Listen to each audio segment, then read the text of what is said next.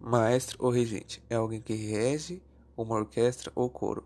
O termo também é aplicado a um virtuose ou grande compositor. Cantor ou vocalista. Canto é o ato de produzir sons musicais utilizando a voz, variando a altura de acordo com a melodia e o ritmo. Aquele que executa o canto ou simplesmente canta é chamado de cantor ou cantora.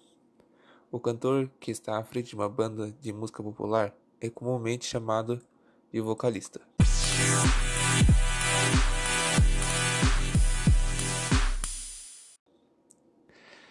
Professor de música. Ministrar aulas teóricas e práticas de música conforme orientação e conteúdo previamente distribuído acompanha o desenvolvimento de alunos e planeja aulas.